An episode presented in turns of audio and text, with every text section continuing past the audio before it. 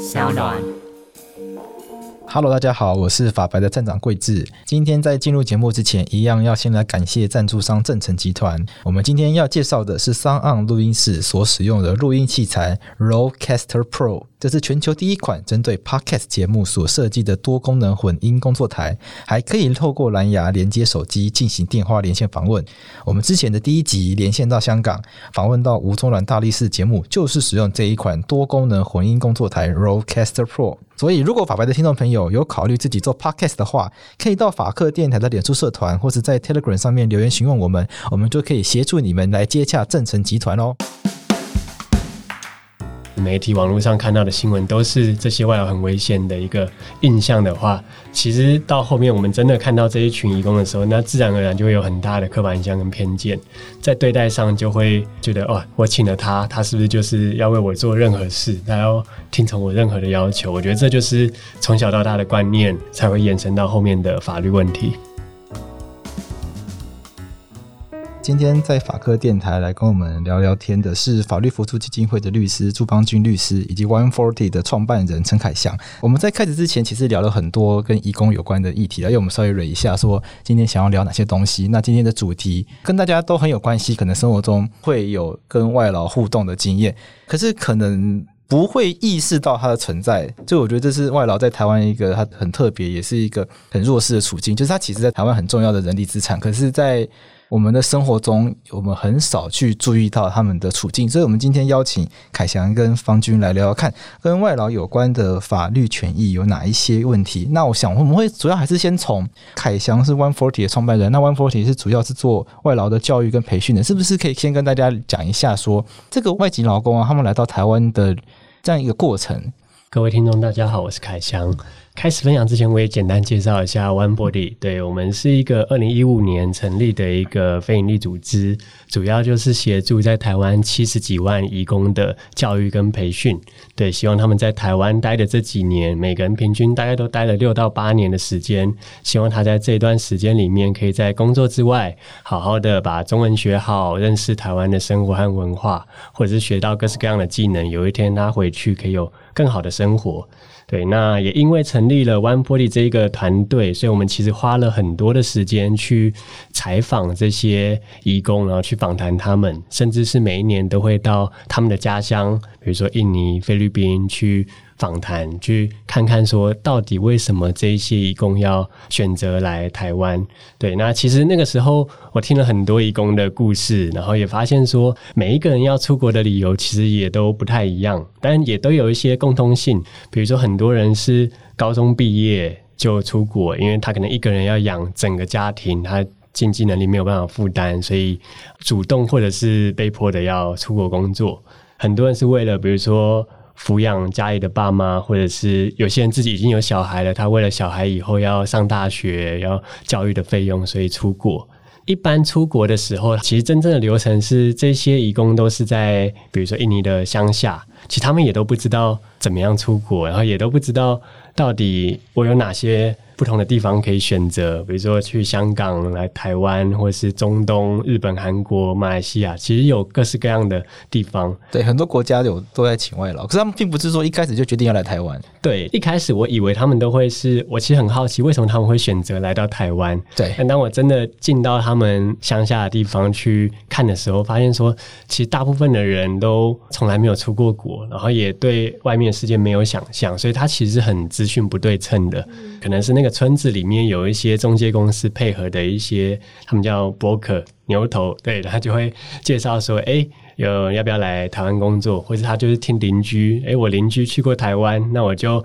问我邻居说，哎，要怎么去台湾？你帮我。所以他们其实就这样一个带一个，然后就会到比如说首都雅加达，然后去中介去申请资料。然后以及正式来台湾之前，一般都会在中介训练所有待两个月到三个月的时间，他会培训培训一些很基本的中文的技能，然后可能你当看护也会要用到的一些用语，对，但其实都是非常缺乏的，就是他这两三个月其实不太足以学到他真正在台湾需要的能力，所以他刚到台湾的时候，基本上是从零开始，完全不会说中文。而且也没有一些适当的培训，他就直接进到比如说雇主的家里，直接开始上工了，这就会有很大的问题产生，因为语言不通，要怎么跟雇主沟通，怎么跟被照顾的老人家沟通，甚至有些人好不容易学了一些中文以后，一进去发现是讲台语，那又等于是从零开始了，所以这其实就会衍生出后来很多的问题。大家好，我是方君哈，我想要呼应一下刚刚凯翔讲的这个。资讯不对称的问题，还有为什么有一些外籍朋友来到台湾？我自己的一些当事人，我有问过他们，他们为什么会选择到某些国家？像有个当事人就说啊，因为他们村子里面的很多人都到台湾来。那另外就是看牛头那边怎么样介绍哈，可能是他们跟台湾这边的中介公司有合作，所以他们就会跟他们说哦，台湾这不错哦，还有基本工资等等的。招揽他们来，那另外一群朋友呢？他们可能在电视上之前有一阵子很流行去韩国。我问他们说，为什么是韩国？韩剧吗？对，因为看了韩剧力量这么大。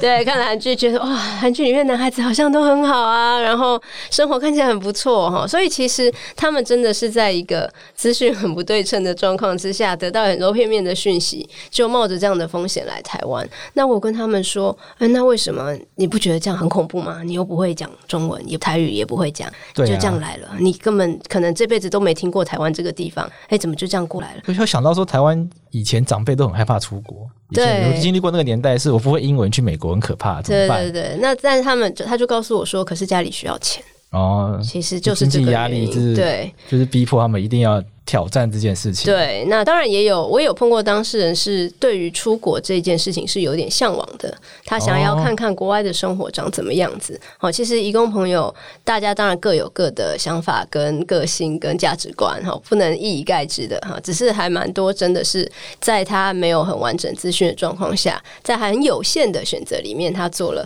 这样的决定，这样的缘分来了台湾，这样子。我发现很多外劳跟我自己的一开始预期的不一样，就是有些学历还蛮好，甚至念完大学，嗯、所以我就很惊讶，说念完大学在当地没有办法找到适合的工作嘛，一定要来台湾做看护。因为念大学可能念经济系或者念会计什么，那为什么不去当会计师，要来台湾做看护工？像凯翔，你们有大概了解这个状况吗？为什么会是做这样子的一个经济选择？嗯，其实还是要看每一个人家庭的状况。大部分的移工选择出国，是因为他可能。家里面其他的人没有在赚钱，他一个人要负担整个家庭。那当这种时候，因为印尼很多人可能也都是生好多个小孩，他可能是老大。很多的例子都是我可能下面有三四个兄弟姐妹，然后爸爸妈妈如果是农夫的话，其实他的收入是蛮不固定的，因为气候的影响，有时候一整年都没有收入。变成为一个人要抚养可能家里面六个人，那当这种情况的时候，那在印尼找到的工作，他的薪水可能就不足以负担了。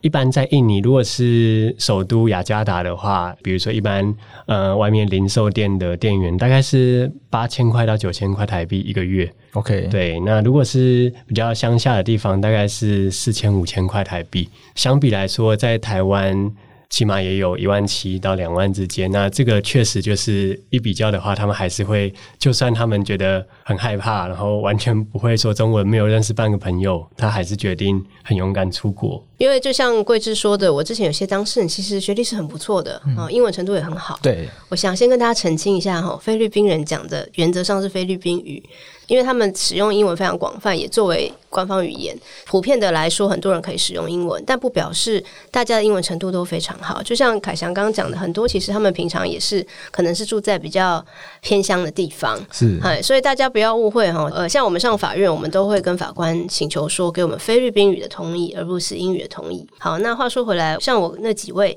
其实真的是有念到大学毕业的朋友，我也是很好奇，为什么他们真的没有办法在家乡找到比较稳定的工作嘛，哈，那因为菲律宾的工作常常很不稳定，他可能三个月、五个月，雇主就不再雇佣你了。所以在这个状况下，他们觉得来台湾，我们目前规划，比如说一般是以三年为一聘的这样子的比较长期间的，然后又有一个固定的薪资可以预期，所以他们就会选择到台湾。对于这些外籍朋友来说，台湾的劳动待遇是相对来说比较好的，这是一个国际的劳动市场。那他们选择台湾。可是比台湾有钱的国家更多啊，日本、美国、加拿大，为什么他们不会去选择这些更有钱的地方？这其实回应到刚刚一开始讲的，就是对这一些义工来说，他资讯不对称，所以他其实不太知道他有哪些选择。那再来是，其不同的国家也有不同国家的规定，比如说对这些义工来说，确实很多人是想要到日本、韩国去工作，因为他的薪水比台湾还要高，但是他们就有规定说，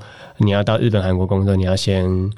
通过语言检定，这个是政府规定的语言检定，然后、哦、要会日文才可以去，要会韩文才可以去。对，而且那个是不容易的，所以你要先花一大笔钱去补习班补韩文，而且还要补来不一定会考过，那可能还要 考试不能不能保证考上啊。对啊，对啊，所以那个期间花的那个成本，因为你也不确定要多久才能考过，那对他们来说，可能因为台湾完全没有这样的规定，你完全不会中文也可以来，所以这就变成是相对容易的选择。但当然不会中文，后续延伸的问题也就很多了。所以我想，很多觉得外籍劳工跟台湾雇主发生摩擦，可能很多来自语言上的落差。我想，我们接下来聊几个，就是大家生活中常常遇到的，跟这些外籍朋友在工作上面有一些摩擦地方。譬如说，我觉得坦白说了，身边很多的亲友，会遇过一些案例，是说他们都会请家里的看护工，家中长辈需要看护。那他们就会顺便请他做一些事情，譬如说有一些人家里开杂货店，就请他帮忙收个钱，帮忙去搬货，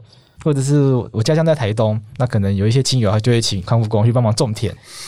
那他们就觉得说为什么不行？可是我们遇到状况就是有些是被检举，嗯，有一天就突然稽查队来，然后进来就拍照，然后把人就带走了，然后雇主被带去问话，然后非常紧张，不知道发生什么事。有一些是这些外劳的朋友，他们自己去检举。自己去主动寻求法律的协助，希望就是改善这个状况。我自己的感觉是，台湾人好像不懂为什么不可以这样。嗯，这种是不是可以聊到这个部分？好，我想先跟大家分享一件事哈，有听到的朋友一定要记得，就业服务法里面有非常严格的规定，劳工他当初是什么样的目的申请进来的，他就只能做那个范围内的工作。所以我自己也有。就是爸爸的朋友哈，可能开了一间小工厂，然后他就找了其他的外籍朋友来工作，结果被罚了几十万。哦，这么重？对，他的罚款是很重的，所以大家不要随便尝试哈。嗯、然后再者是，请大家想想哈，我们请这个劳工来是来工作的哦，他不是我们的奴婢哈，也不是我们家里的长工。长工，对这个概念，我想在现代社会已经不存在了。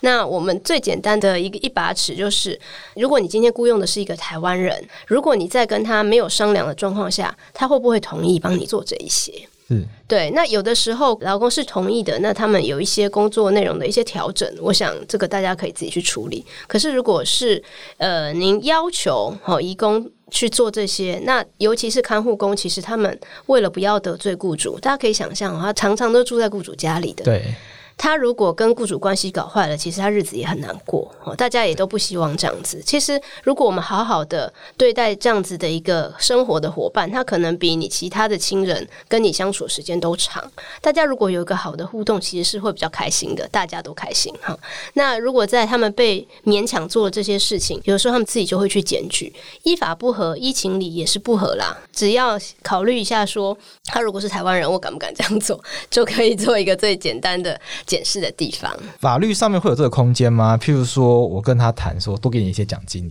那你帮我照顾一下杂货店。呃，好像不行，法律上应该是，应该目前都不行，不允许的啦。嘿，因为台湾的制度，其实这个是每个国家设计的制度不同。有些国家其实是不限制外籍来的朋友做任何的工作，哦，你只要是法律所允许的工作都可以做啊。但是你要有本事找得到雇主愿意雇佣你。对，好，那另外像台湾的状况，它可能是为了减少这样子外籍劳动力的输入对于本国籍劳动力这个工作机会的影响，所以目前政策上一直以来都是很严格限制这个。个工作的项目这一部分恐怕是定死的啦。好，那我们刚刚讲说有一些弹性，有的时候是说这个外籍朋友他本来就要帮这个阿公阿嬷准备吃的，好，那有的时候请他稍微多做一点，好，那这个其实如果能够协调的好的话，我觉得问题也不是真的那么大啦。那就是看大家怎么样去跟他商量。那另外一个，我想回应一下刚刚桂枝讲的，就很多朋友他会认为说，他来台湾依法他可以拿到，比如说厂工他可以拿到基本工资，现在是两万三千多。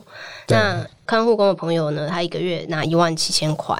但实际上，常常他们没有真的拿到这样子的金额。那因为他们还是必须负担一些，比如说劳健保部分负担等等的。哦，OK，对，会有这个问题。可是有的时候中介会告诉他们说：“哎，你来台湾工作哈，虽然说基本工资是两万三，可是都会有加班呐，哈，你都可以领到三万块等等的。”但他们接受这个错误讯息，有时候来了之后才发现，可能景气不好哈，其实没有那么多工时，哦，没有那么多订单。对，就是跟他们的预期常常会有落差。那这一部分我们也是很希望说，尽尽可能的让他们资讯公开透明，他们来的时候能够真的知道他们来得到什么，然后必须要有遵守什么样的规定，这样子大家在工作上才会比较没有摩擦。可是这会不会变成是说，我们要怎么去管理那些在海外的中介？因为他们是在海外是跟牛头吗？对，那我们要怎么去跟这些牛头有一些更好的沟通，或是更好的一些管理的方法？这其实是很难的，对对啊，因为毕竟是在印尼，在菲律宾，用法律所以不是主权所及范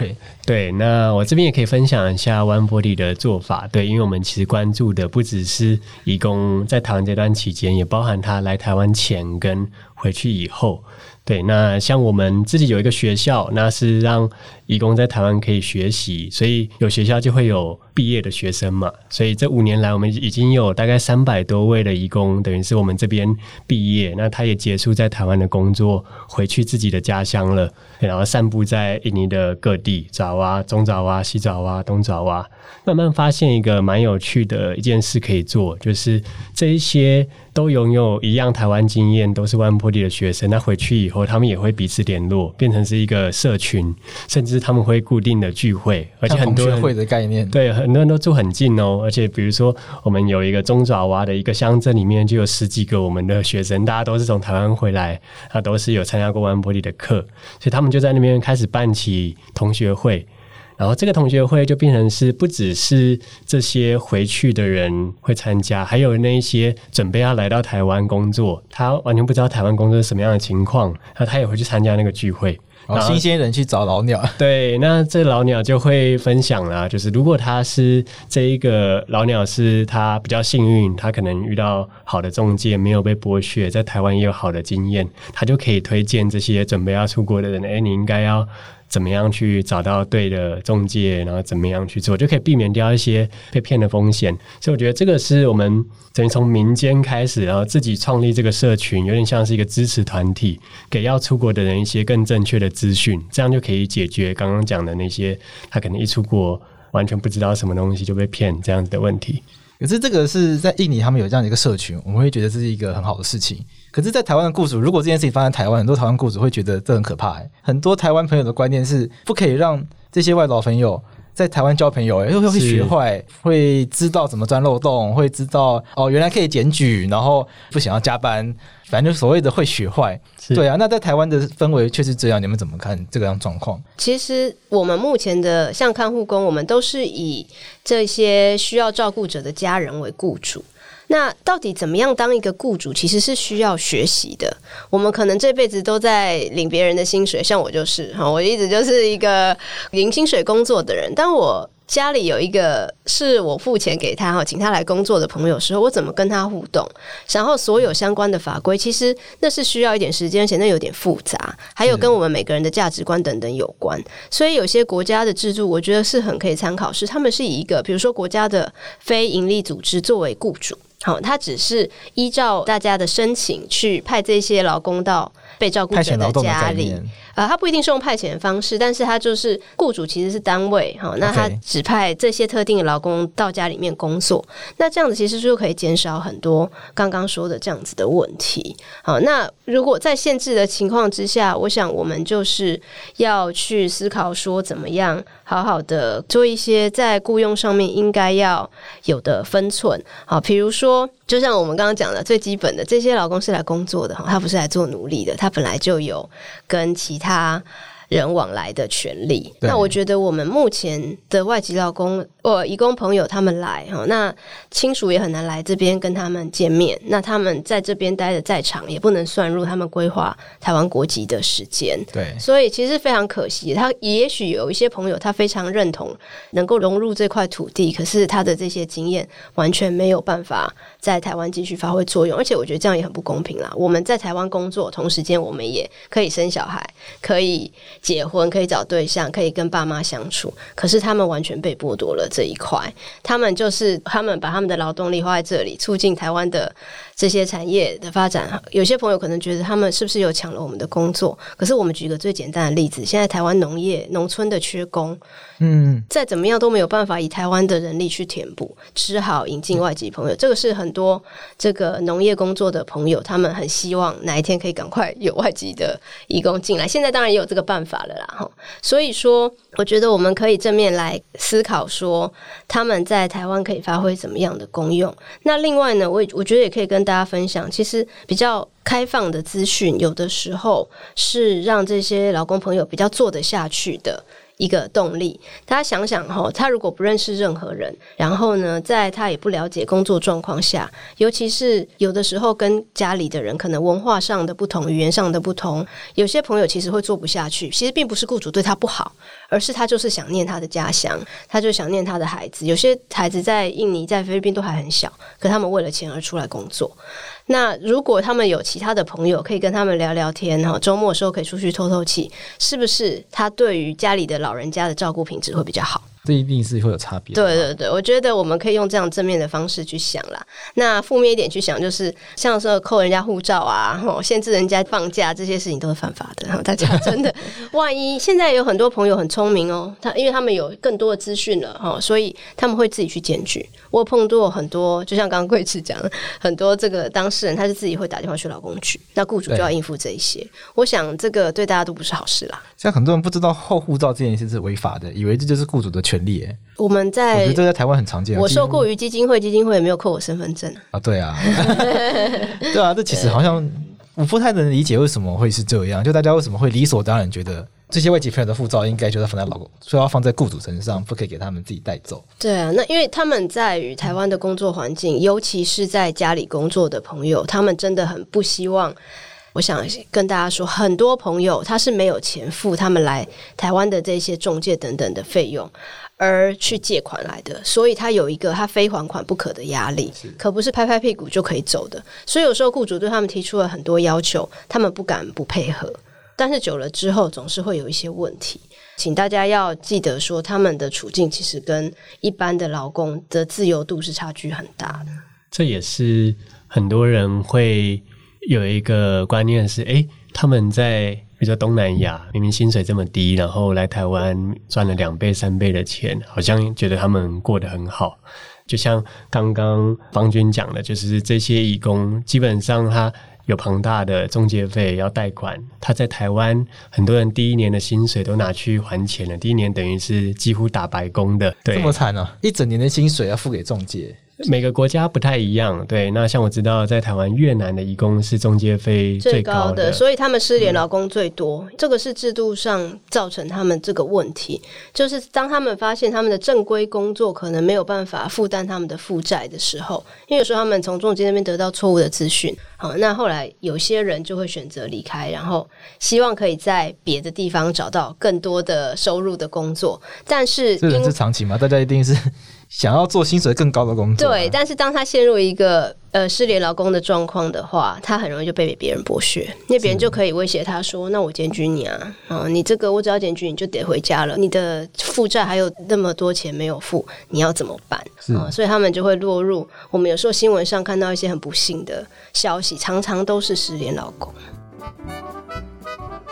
法律白话文运动是提供优质法律内容的网站。我们在网络上面，除了透过文章、脸书文案、IG 贴文以外，现在也制作 Podcast 节目，希望都能够给大家正确，然后又有观点的法律资讯。好，这一段就是要来业配的。我们现在在网站上推出每个月四十九块超小额微型佛系集资，希望透过听众朋友的认同我们的理念，以每个月四十九块超级小额的支持来跟我们维持细水长流的绵绵感情。订阅四十九块的朋友们可以获得的东西是在我们网站上面参加活动、支付报名费，或者是买商城上面的书啊、周边商品，可以获得优惠价。那特别提点是，这个方案是没有。实体回馈的，因为我们希望可以将所有的收入用在内容上面，包括文章，包括这个节目，也包括我们推出的活动啊，包括我们要推出的书籍。那也欢迎各位听众朋友拿起你的信用卡，上 triple w 的 planlaw 点 me p l a i n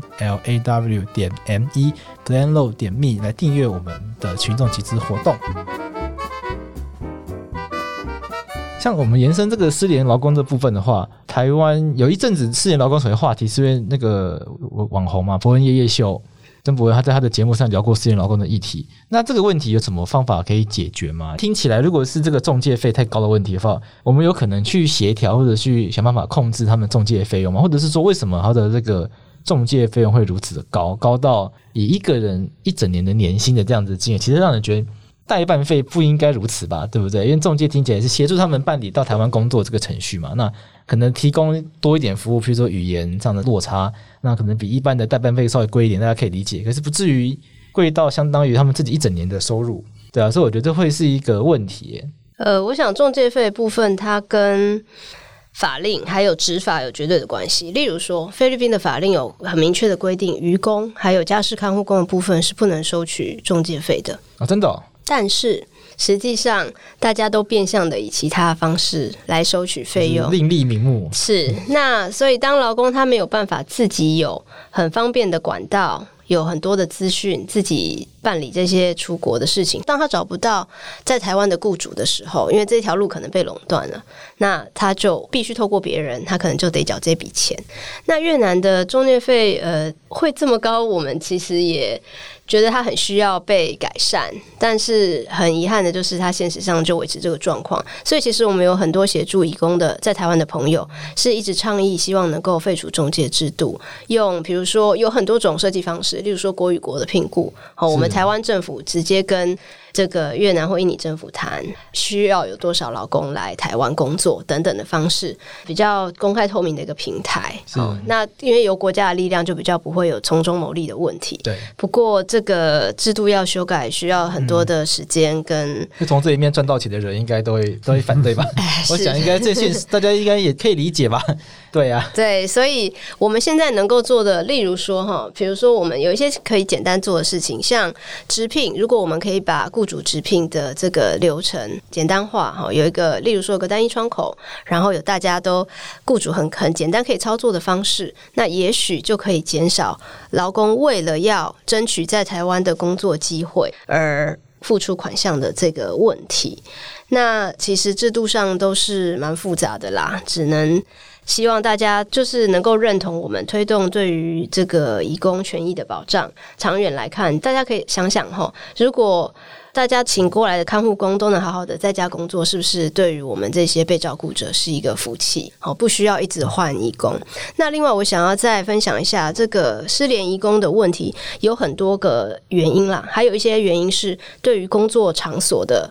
一些劳资的状况没有办法处理。例如说，非官方统计哈，我们在家里工作这些看护工，可能有近三分之一都是被有性骚扰或性侵害的问题。有这么高啊？哎，这个非官方统计，非官方统计。那我自己个人也有一些当事人，是因为碰到家里的其他照顾者，那甚至有时候真的是碰到被照顾者状况没有很差，他身体没有那么不健康，哦，然后就会有一些，例如说阿公在洗澡的时候把门打开，然后然后找看护来看。是啊，哎，有这种状况，对，或者是请看护帮他脱裤子等等的。那当然，如果是很失能的，那是另当别论啊。那看护也不会认为那是一种性骚扰。对，那是不同的状况。对，那另外还有一个是同住的其他亲友，如果一个家里还有其他的什么呃，这个叔叔、呃兄弟等等的同住，就会常常碰到这样子的情形。在一个很封闭的家里，有时候老公也求助，我们不知道要找谁，那他们就忍啊忍啊忍的不能再忍，就跑了。所以这个原因有很多哦，有的时候是雇主方的问题，有的时候不是，有时候也许就是劳工他自己负债的问题，或是他真的没办法适应。好，那另外一个就是，比如说我有个当事人，他照顾失智的。一个阿妈，好，那阿妈呢，只要碰到人家跟他肢体接触，大家不知道晓不晓得哈，很多失智的朋友是很排拒任何的肢体接触，可是他实际上又需要人家帮他洗澡、换尿布的时候，他就会出手攻击看护，他已经换了很多个看护了，雇主也莫可奈何，所以我这个老公呢，也忍忍忍忍了很久，那也没办法，他就离开了。是，所以我觉得我们也许还有一些可以操作，是说我们在。呃，劳工不是那么适合的时候，当然我们现在有一些可以转换雇主的机制，好，不是完全没有。可是相对来说，有些人不是那么清楚的时候，他就会离开。所以我们给他们最透明的资讯，好，最多的教育，就像刚刚凯翔讲的，这可能才是根本的方法。现在法律上有什么方法是可以让，比如说雇主觉得劳工不适任，或者劳工觉得雇主有逾矩的行为，希望可以去改变自己的雇主，改变自己劳工？现在我们有这样的机制吗？因为大家的印象中是要等三个月。对，我们现在确实会有空窗期的问题，所以有些雇主才很害怕要更换的这个问题。那有时候是雇主自己提出的，比如说他认为看护不是很适任，好，沟通很困难，这个就回到凯翔讲的，因为我们门槛相对没那么高，所以才会导致说，呃，有些语言有沟通障碍的也没办法处理。那我们现在很常使用的是在劳工局，好，其实劳工局各县市政府劳工局针对这个移工的部分有特别提供劳资纠纷协调的服务，好，所以如果如果劳工提出了这样子的问题，那他比如说透过法服，或是透过其他协助义工的社团陪同他一起来做这个协调，有时候就会稍微比较快速一点，可以解决这些事情。那当然有些雇主，比如说当事人指控雇主性骚扰，但是雇主怎么样都坚持说没有这件事，是还是可以有一些转换的动作。只是对于义工来说，他有个风险是，他可能找不到下一个雇主，他必须要承担这个风险。如果他幸运的话，他就可以继续留下来。继续工作，像之前大家可能看到新闻上，宏达电他有在大量裁员，这里面也包含很多外籍的朋友。是，那有一些朋友他就在台湾等待转换，那如果他找得到新的雇主，那他就可以继续留下来，正常的工作赚钱。那有一些他就是可能运气不好，就是没有找到。他就回去了，那就变成是他本来背的那个贷款有更多，有更多了，对，带债务回去，对，他是带着债务回去啊，那很心酸呢。对啊，我们刚刚讲到这些事情，老公，他其实有一些法律的途径，有一些。政府有一些制度是可以协助他们的，嗯，那包括到法律辅助基金会这样子的一个协助民众去更有能力面对法律程序的这样子的一个机构，那要怎么去解决他们在台湾遇到的语言障碍？呃，我觉得通译是一个关键，好，那不管在任何程序，比如说刚刚讲的劳资纠纷协调，其实很多朋友会说啊，他都已经来台湾两三年了，不会讲中文吗？大家想想哈，我们大部分的朋友在台湾也是学了十年的英文，应该有吧？对，那可是我们去美国法院的时候，你要不要找同意？要是我，对对对，我自认我英文也学了好多年了。可是如果你让我在国外面对法官或者是检察官之类的，我，我当然要。律师就就在美国这被抓回去，还是得找美国的律师吧？对，很可怕。对，所以大家可以跟你日常聊天，不表示他可以用他的中文应付这样子各种场景。哦，所以我们像在法服的话。其实我们常碰到很多很可爱的同乡，或者是华侨之类，他们会协助这些朋友，或者是有时候甚至雇主，他发现他的家里的看护碰到一些问题，法律问题，他也会替他来申请。好，那法服自然就可以替他安排。那在我们没有这样子很热心的中间人的时候，我们就会去协助帮这些朋友找通译。那在法院的时候呢，如果在审理案件，常常检察官或是法官也会找。通译来做笔录，像警察等等的单位也都是一样的。所以如果有这个义工朋友的话，建议他们一定要坚持自己要找同意的权利。好，那如果碰到真的有法律问题的话，请务必来法律扶助基金会申请。好，那我们会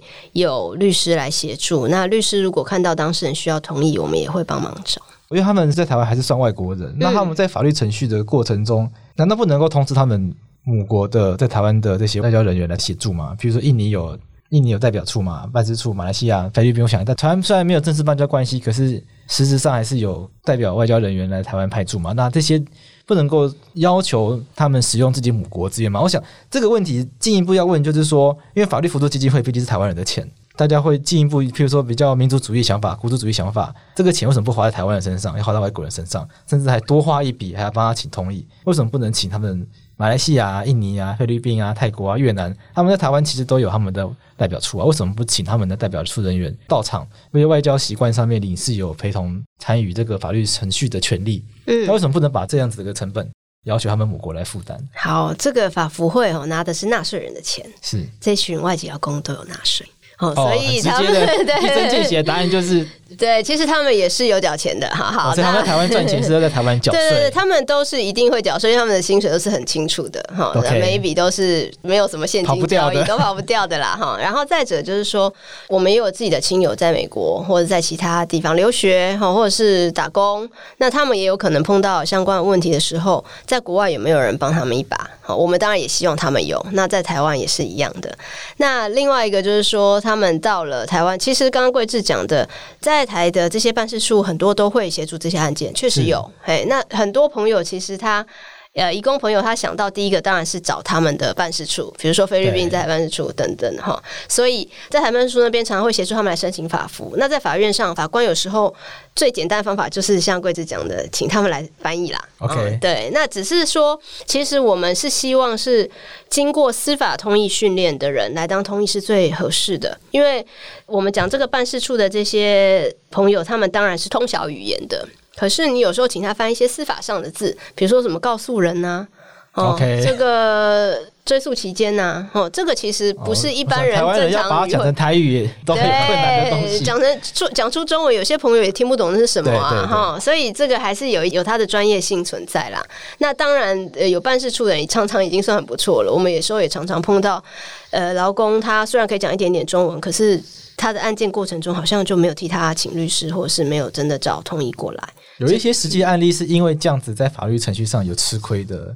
有之前新闻就有爆出来哈，就是有一个义工他被。主张说他有杀人，然后呢，判决书说他有承认。这个义工就后来有到法服基金会来，是我一个同事办的。他跟我们说，他从来没有承认过他有做这件事情，从来没有。他不知道为什么会有这样子的记录在。这个我同事那边把这些资料都调出来哈，因为还好法庭都一定都有录音的，对，我把录音资料调出来才发现啊，通译犯错了。哇，那很可怕，非常可怕，所以导致他这个判决结果是有很大的问题。那后来还好，就是有帮他洗清他冤屈，上诉。对对对，所以通译真的是非常非常重要的。那像之前也有那些外交单位的朋友跟我们分享说，哦，有时候法官领事叫他去通译，他觉得很可怕，因为他没有受过这一类的训练。其实我是有建议他们说，其实可以跟法官讲说，再找找看有没有其他的同意啦。因为对，因为这个坦白说是有法律责任的哈。你在这个翻译如如果你没有听懂而犯出一个错误的版本的话，其实这个对案件的审理有非常大的影响。所以这也是要看整个台湾同一人才有没有足够。没错，没错，没错。我们常常很多语系是找不到人翻译。湾波里这边有没有类似的一些状况？譬如说，因为语言，或者是因为其他情况，这些外国朋友在台湾，他们面临到一些法律上的程序，因为这样子一些本来应该要有的权利没有就算了，还受害。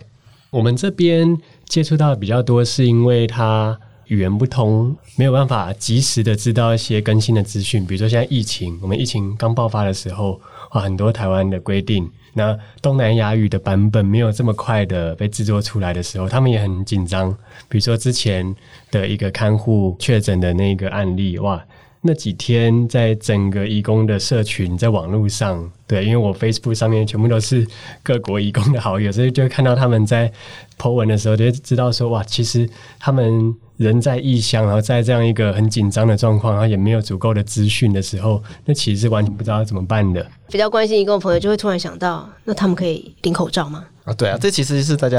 好奇的问题，他们没有健保卡。他有有有有，他们有有健保卡，他们有。对，不好意思，我不知道。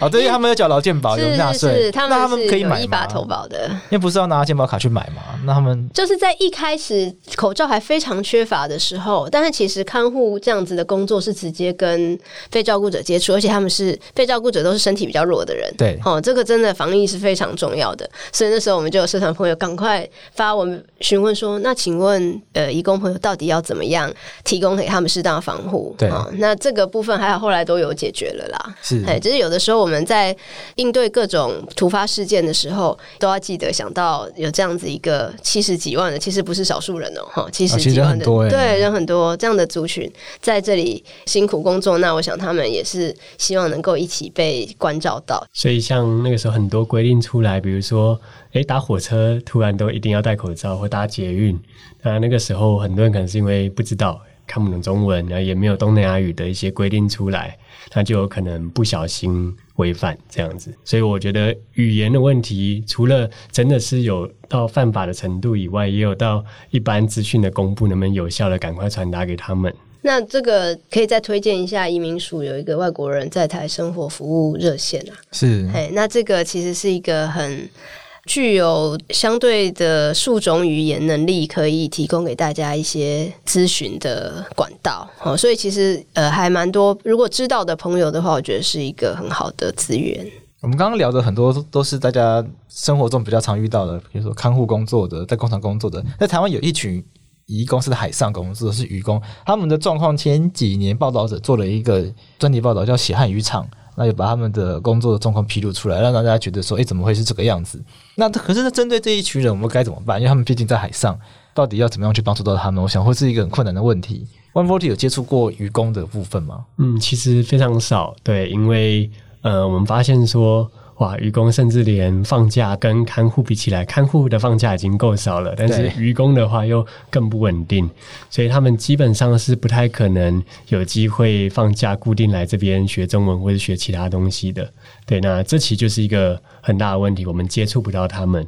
当然，还是有一些其他的团队，当然有在专门服务渔工，比如说宜兰南方澳那边有一个渔工的工会啊，是。像这样的团体就觉得哇，它是非常非常有价值的，因为大家都接触不到愚公的时候，会有这样的团体出来，专门为愚公来服务。嗯，还有新事也是协助愚公的一个社团。那可以跟大家简单分享一下哈，愚公我们大体上可以分成境外聘雇跟境内聘雇。境外聘雇就是他其实不是在台湾聘雇的，所以他会成为最最弱势的那群人，他没有办法适用台湾的相关法令，可是他明明就是在为台湾人工作。对，好，然后境内聘雇的部分，他理论上也，他当然就是劳工，可是因为它执法非常的困难，还有就是工作性质的特殊啦。因为本来这个渔业它就是会有一个一阵一阵的，就很像农忙一样哈，它有渔季。那所以雇主可能希望能够在最大效益的情况下，尽可能的在那段时间工作。可是，一样他还是应该要给渔工适当的休息。但问题是谁能够稽查到他在船上有没有休息？对，好，那这个目前我们的有一些做法，例如说，台湾在国外有一些合作的港口，那种国际港口，那是官方确实有合作的。那那里其实有可能有一些稽查人员，或者设置一些专线，可以让渔工有所。投诉哦，如果碰到自己这个劳动上的问题，可以提出来。那但是。迄今现在愚公真的是最不容易接触到的一群人，因为他常常不在我们的视线当中哈，所以太远了，太远了。对，所以连像我们法服这样子的单位能够接触到他们都不是那么多。那现在刚刚讲的像新市或者是宜兰这个愚公的工会，他们也都在做很多教育训练跟培力的工作。但是法制上，我们真的是希望境外聘雇的朋友他也能够纳到我们法令可以规范的范围内。然后境内聘雇呢，在执法上其实都还是有一些。方式可以做的哈，只是说我们要再多花一点资源在这上面。还有一个很特别的，就是说，像境内聘雇的渔工，他的主管单位其实是呃渔业署。啊，归渔业署，农委会渔业署对。那其实渔业署 过去一直处理的是渔获产销等等的问题，它其实跟劳动部不大一样。劳动部就是一直在管这个劳动事务哈，在协助劳工的部分。所以渔业署其实也也在伤脑筋啦哈，他们也在重新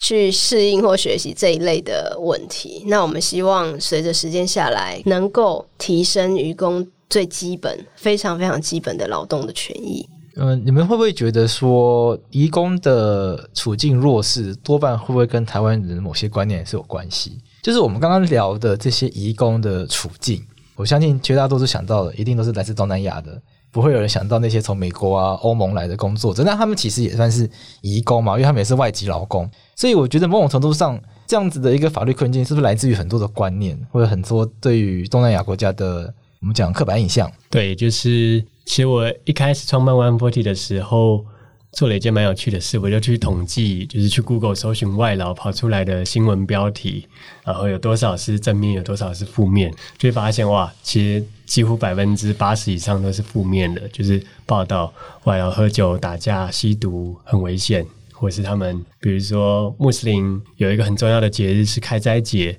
对，他们会聚集在台北车站.哇，就会有新闻，每年都会有出来说哇。一群人攻占台北车站会不会很危险？这样子哦，对对对，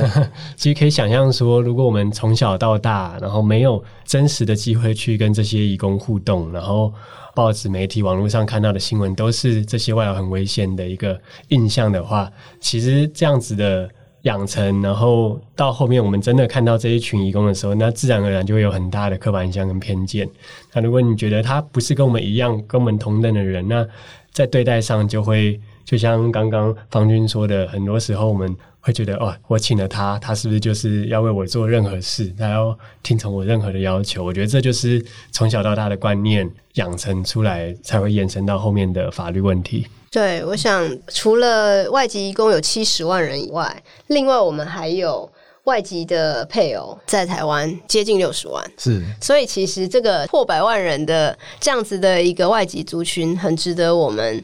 好好的重视跟关注啦。他们就是我们身边跟我们相处时间非常多的伙伴。其实很简单的想，台湾人也都有有好的，有不好的，有各种。不同个性的，好，那外籍的朋友也是，我们尽量避免这个标签化这件事啦。好，当然每个地方有他的文化，有他的习惯，这个我们要理解，但是不要去认为每一个人都是怎么样，那是不可能的。很感谢有这个机会，今天让大家多了解一点这些义工朋友他们的背景。好，希望之后能够在台湾，大家有比较多的机会互动跟交流的时候。呃，能够以一个很平等的立场来看待这样子的这一群的朋友，对于他们有的时候跟我们不同的地方，我们当然也应该要包容，然后打造一个大家都可以好好在这里生活的环境。所以，其实从 One Forty 的角度来看，我们其实也是希望说。现在网络上有这么多的针对外劳的一些负面的一些报道，但是我们希望也可以让大家去更知道说，对于移工来说有很多